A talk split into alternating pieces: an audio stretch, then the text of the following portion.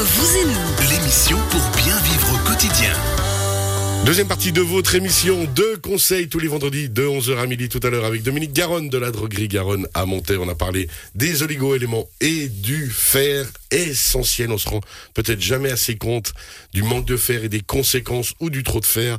Vous réécoutez, bien sûr, on vous l'a dit, cette émission en podcast dès cet après-midi sur Radio Chablais. .ch et Martin Coirot de Fatal Bike. Comment passer un bon vendredi ensoleillé et sympa? Il a décidé de pourrir tout ça et de perturber la matinée en nous parlant de sujet. À part ça, essentiel et très très important pour de vrai. On va passer par-dessus la polémique, mais vraiment, entre marcheuses et marcheurs et cyclistes, la cohabitation est possible, mais pour ça, il faut des deux côtés un peu d'intelligence. Voilà, puis je vais débunker aussi euh, certaines croyances où on pense qu'il y a vraiment des, des tensions quand il n'y en a pas spécialement. Ben, c'est ça. Du coup, bah, là, toutes les informations que j'ai eues, bah, c'est grâce à Cyril Chad de Valrando, Ok. où il y a un énorme travail qui est fait justement pour, euh, bah, en plus de l'homologation des sentiers, euh, de faire vraiment une cohabitation cohérente et d'aller rechercher euh, la source des problèmes. L'année passée, ils avaient organisé une, euh, un forum à la HES où tous les acteurs étaient invités, dont le service de l'agriculture, ce qui était vraiment important pour euh, voir d'où viennent les problèmes et s'il y a réellement des problèmes S'il aussi. y a réellement des problèmes. Parce que de nouveau, il faut se, se souvenir, il y a des chemins de randonnée qui sont purs rando, les vélos n'ont rien à y faire. Il y a des chemins qui sont purs vélo, les randonneurs n'ont rien à y faire parce que les vélos vont descendre comme des cabours et c'est normal, c'est le but d'un chemin comme ça. Puis ensuite, il y a des chemins pour tout le monde et il y a des chemins aussi où il y a justement des professionnels comme euh, des agricultrices et agriculteurs qui bossent et qui sont là pour ça. Alors, des chemins uniquement pour les marcheurs en Valais, il y en a très très peu au final, parce que les interdictions vélo sont très compliquées à poser. La plupart des endroits, notamment dans le Val d'Illier, euh, les panneaux sont des panneaux qui ne sont pas reconnus par le canton d'interdiction euh, de passage des vélos. Donc ça, c'est plutôt une sorte de volonté de cohabitation, entre guillemets, chacun chez soi et les veaux seront bien gardés? Bon, on va dire que la plupart des chemins peuvent très très bien être pratiqués euh, par euh, plusieurs sports. Dans 99% des cas, ça se passe très très bien. Et euh, là où on a pu voir qu'il y avait euh, quand même des, des problèmes, c'est souvent par, euh, c'est un peu comme tout, par manque de communication. Voilà. Et surtout de respect et d'empathie. Voilà. Ou du coup, euh, là, je parle pas forcément d'un marcheur qui va taper sur un cycliste ou un cycliste qui va passer euh, super rapidement, mais plutôt euh, d'une commune qui va pas demander à des paysans qui vont Donc les certains chemins qui vont pas autoriser ou laisser passer parce qu'ils estiment que c'est leur territoire. exactement s'ils font de la promotion d'un chemin qui traverse un champ pour euh, des animations sportives, mais qu'ils en parlent pas aux paysans. Bah, Forcément, du côté du paysan, bah, il va y avoir va des tiquer. tensions. Parce que du coup, ils auront peut-être pensé euh, à demander à tous les acteurs euh, sportifs et économiques, mais pas aux propriétaires terriens. euh.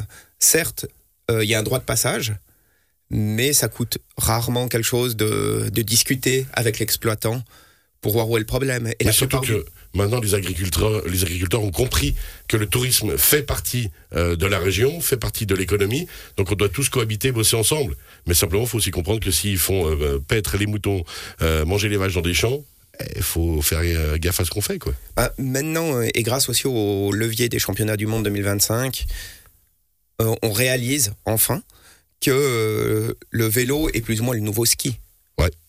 Mais en étant moins cher euh, à l'exploitation et bien plus exploitable et de façon bien plus naturelle. Et vachement moins cher, Et vachement moins cher aussi. au final. Clairement, avec un impact sur l'environnement qui est euh, beaucoup plus Bah, modéré. qu'on n'a pas vraiment de besoin de canon à cailloux euh, pour faire du vélo, quoi. Exactement. Ensuite, alors, la, la base, donc, c'est de se parler, c'est de se, res- c'est de se respecter. Il y a des règles quand même à connaître. Oui, alors ils ont fait une sorte de, de charte avec euh, six points. Euh, bien entendu, bah, il y a faire preuve euh, de respect.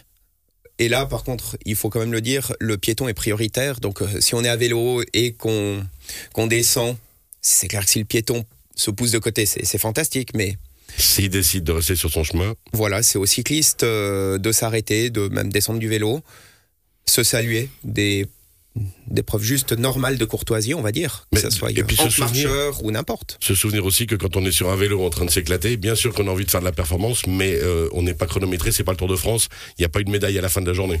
Voilà, faut penser que derrière un virage, il peut y avoir euh, n'importe qui. Donc, il faut y aller de façon modérée et aussi, euh, bah, du coup, en- avec des risques où faut être, faut être conscient. Si on est au bord d'une falaise, on va pas aller à fond Ou alors on a super confiance en, en sa bonne étoile. Quoi. et on est devin parce qu'on sait que derrière le virage, il y a personne. C'est ça. Du coup aussi, il y a bien sûr euh, se protéger. Donc euh, casque, protection, ou alors pour les marcheurs, bah, des chaussures adaptées, des, des bâtons. Il faut en montagne quand même euh, avoir le matériel adapté. faut pas minimiser la montagne, faut quand même penser toujours à regarder la, la météo.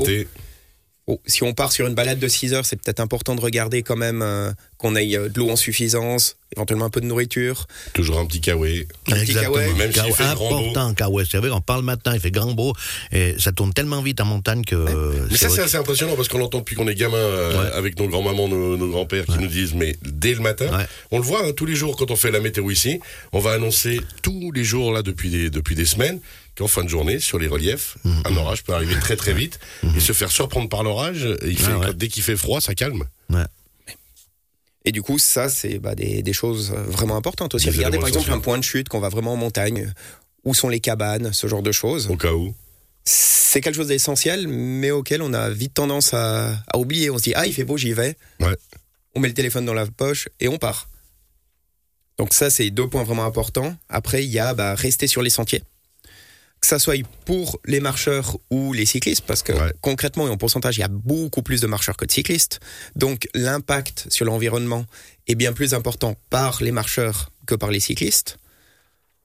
Un vélo n'abîme pas le chemin, concrètement.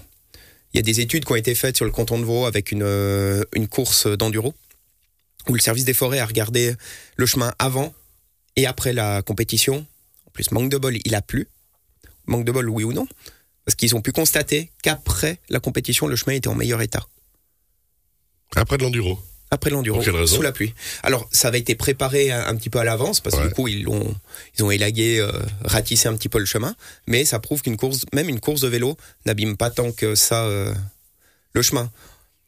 Pour pas se mentir, c'est clair que ce qui abîme le plus que le chemin, c'est les motos d'enduro. Ouais, bon, ça, encore un autre sujet que Et nous n'aborderons Et pas. ça, c'est un réel problème. Ouais. Et là, par contre, il n'y a pas de. C'est interdit. Bah voilà, il n'y a pas de discussion. Voilà. Ça, c'est une chose. Il faut se souvenir hein, de ces différents éléments. Vous l'avez dit aussi au niveau de la randonnée. euh, ben, il y a plus de marcheurs. Le marcheur sera prioritaire. Donc, toujours respecter aussi ce, ce point de vue-là. Mais aussi, du côté du marcheur, ben, vous l'avez dit, d'avoir une bonne éducation par rapport aux cyclistes. Et puis, vous l'avez dit encore essentiel, respecter les chemins, rester sur les chemins de randonnée. Qui est responsable de ces communications? Parce que on- alors, nul n'est censé ignorer la loi, ça c'est un fait, mais ensuite, ben, on doit communiquer. Les offices de tourisme, les communes se doivent, ont mission d'éduquer, tant que faire se peut, les gens. Alors, c'est assez compliqué, surtout en Valais. Euh, côté vaudois, c'est nettement plus euh, aisé de, de faire de la communication et d'homologuer les sentiers. Ouais. En Valais, il y a beaucoup d'acteurs qui sont euh, mis dedans, donc le service de la chasse, le service des forêts, l'écologie, le CETI. Et du coup, bah, plus il y a d'acteurs, bah, plus il y a de problèmes. C'est forcé. Donc, c'est pour ça qu'on a euh, sur le développement touristique euh, bien 20 ans de retard. Mais on essaye, euh, bah, justement avec des entités comme Valrando, de d'avancer et de débunker ce genre de problème, d'avancer beaucoup plus. Il y a aussi une volonté du Conseil d'État valaisan de d'améliorer la situation, d'augmenter les, les discussions, parce qu'à l'heure actuelle, pour qu'un office du tourisme fasse vraiment un pacte touristique là-dessus et propose une offre, il faut que les sentiers soient homologués. Bah oui. Et comme il y en a très très peu en Bas-Valais, il y en a pas, quasiment. Carrément. Ouais. Alors c'est impressionnant parce que de l'autre côté, justement, dans les Alpes vaudoises et autres, on voit un maximum de chemins homologués. C'est pour ça que je dis qu'on a vraiment a beaucoup de retard. Je voulais poser la question à Dominique Garonne, euh, notre grand marcheur devant l'éternel. Mhm. Alors, autant pour marcher euh, un petit peu sportivement que pour aller aux champignons. Comment ça se passe la cohabitation selon le point de vue de Dominique Garonne? Ah, moi, moi, je fais pas mal de, de la piste vitale, c'est en haut. Il Ouais. y en a qui passent avec les vélos, il y a, aucun souci. Mais il y a toujours des illustres qui diront, bon, c'est pas pour les vélos. Et c'est, ils, ils vont pas vite. euh, en- à ma foi, on, on se tire un petit peu. Non, mais c'est, il y a toujours des illustres qui seront pas contents. Bon, ça c'est la vie en général. Mais aussi, la, bah, la plupart du temps, les gens sont pas contents parce qu'il y a, euh, ben, j'ai entendu dernièrement un, un autre média valaisan euh, parler avec euh, le service des forêts cantonaux où les informations n'étaient étaient justes, mais vraiment pas du tout claires. Ça parlait de, de freeride euh, à vélo, quelque chose qui est très très très peu pratiqué.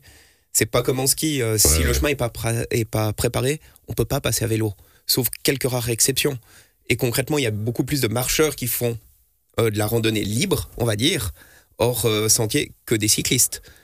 Donc, au final, les gens sont perdus et ne savent pas où ils ont le droit de rouler ou non. Et du coup, un marcheur, quand il croise un cycliste, il se dit, il n'a pas le droit de, de rouler là. Quand c'est faux. Ouais. Il, a le droit de rouler euh, sur un chemin pédestre quand on est cycliste. faut juste adapter ben, Sa le niveau de sécurité, la vitesse. C'est clair que s'il y a des chaînes, on va pas passer le pas d'ancelle en vélo.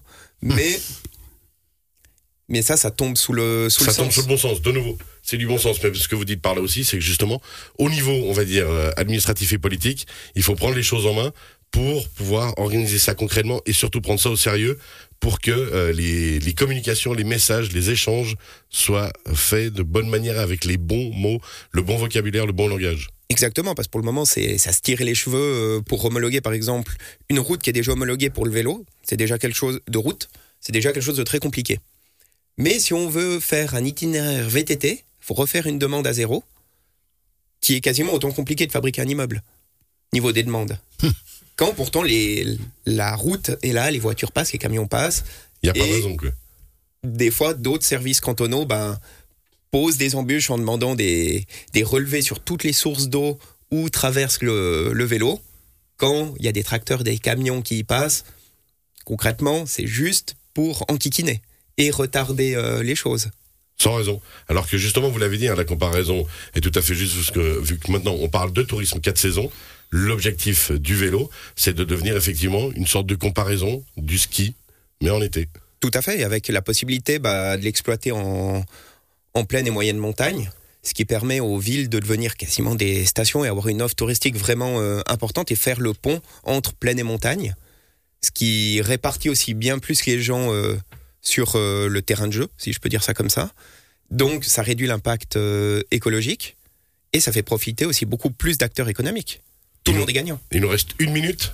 Qu'est-ce qu'on aurait oublié de dire encore, Marc Moi, je voulais dire quelque chose. Oui. Euh, La, la, qu'a qu'a passé la frontière, côté français et tout, là, ils sont en avance surtout. Les, les, les, les pistes de descente, les, les, les, les, les pistes sentiers, de vélo, les les pistes de sentiers vélo, et ouais, tout. ouais, ils sont vraiment euh, au, au point. Hein. Nous, on a du retard, là. On a énormément de retard. Après aussi, on a beaucoup euh, de, de terrains privés, contrairement euh, à l'autre partie des Portes du Soleil. Mhm. Et aussi, il faut dire que les Portes du Soleil côté suisse, la direction n'aime pas spécialement le vélo. Et Mhm. et c'est pas quelque chose qu'on, qui peut se cacher. Donc au- Ah. au, bout d'un moment, si même les remontées mécaniques réalisent pas le potentiel qu'il y a de développement pour le tourisme 4 saisons, il faut que euh, ça soit, je sais pas, peut-être le Conseil d'État qui commence à taper du poing sur la table pour euh, remettre l'église au milieu du village, parce que tous les acteurs économiques et le développement euh, cantonal est lié à ça, d'une manière ou d'une autre. Mhm, mhm. C'était le coup de gueule. Donc, de on va faire une pétition. on va faire une pétition. Mais c'est bien de l'entendre. Merci beaucoup. Martin Coiron, on rappelle de Fatal Bike. Merci. Et puis là, il y avait un petit peu l'étiquette du, du club de vélo aussi. non? Rappelez-nous votre club de vélo. Euh, L'Union cycliste montésane. L'Union Cycliste Montezanne qu'on salue, qui nous a superbement accueillis dimanche à l'affût. Grâce à eux, on est arrivé au bout. Merci beaucoup en tout cas. On retrouve, on le rappelle comme toujours, dès cet après-midi, cette euh, rubrique en podcast sur radiochablais.ch et on finit en beauté. D'ici quelques instants avec un des Oh, en bains de la beauté. pour parler yoga. À tout à l'heure.